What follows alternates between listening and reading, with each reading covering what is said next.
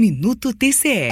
O Tribunal de Contas de Goiás está fiscalizando a execução do contrato do Hospital de Campanha, que funciona hoje nas dependências do Hospital do Servidor Público no setor Acalanto.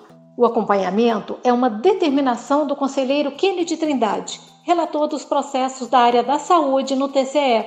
Ele autorizou a análise dos critérios de contratação da organização social e os repasses financeiros já feitos, tudo isso por causa do caráter de urgência diante da pandemia da Covid-19.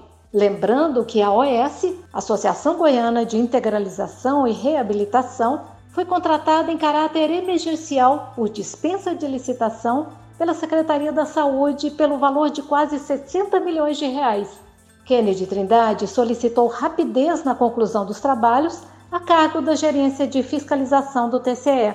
A fiscalização será feita durante toda a execução do contrato com a emissão de relatórios periódicos. Rádio TCE, uma emissora do Tribunal de Contas do Estado de Goiás.